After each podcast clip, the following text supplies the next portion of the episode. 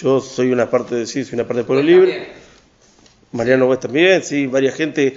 Digamos, si vos me preguntás qué movilidad tiene esa agrupación, creo que no tiene una movilidad activa hoy. Creo que tiene que replantear la discusión.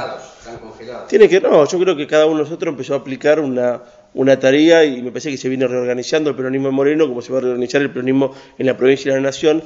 Tienen que nacer nuevos dirigentes en el peronismo. Si no nace un nuevo dirigente en el peronismo, seguimos siendo. Algunos quieren llevar la discusión para atrás. Y nosotros tenemos que llevar una discusión para empezar a crecer para adelante y en eso tienen que haber nuevos cuadros que empiezan a crecer en las estructuras partidarias. En Pueblo Libre tendrá que haber gente jóvenes y nuevos integrantes que nos saquen a nosotros la conducción. En el peronismo pasará lo mismo y en cada una de las estructuras. Eh, yo te jugué, yo te, a ver, yo lo que te digo a vos es, lo mejor que puede pasar en la estructura política es que crezcan nuevos cuadros, que haya un, un recambio que pueda dar nuevas miradas, Moreno necesita una discusión amplia. Si vos me decís quién conduce el peronismo de hoy, seguramente en, habrá una lista de cinco o seis personas que conducen el peronismo hoy en amplias y cada uno tiene un pedacito, nadie tiene el general que pueda todo.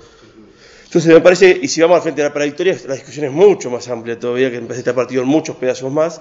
Me parece que esto, el 2017, va a reordenar los frentes políticos, el Moreno a nivel provincial y a nivel nacional, y que en, ese, en esa reorganización tenemos mucho para aportar, mucho para dar y mucho para discutir. Me parece que Moreno, de estos tiempos, me parece que la discusión política ha perdido un escenario importante, ¿no?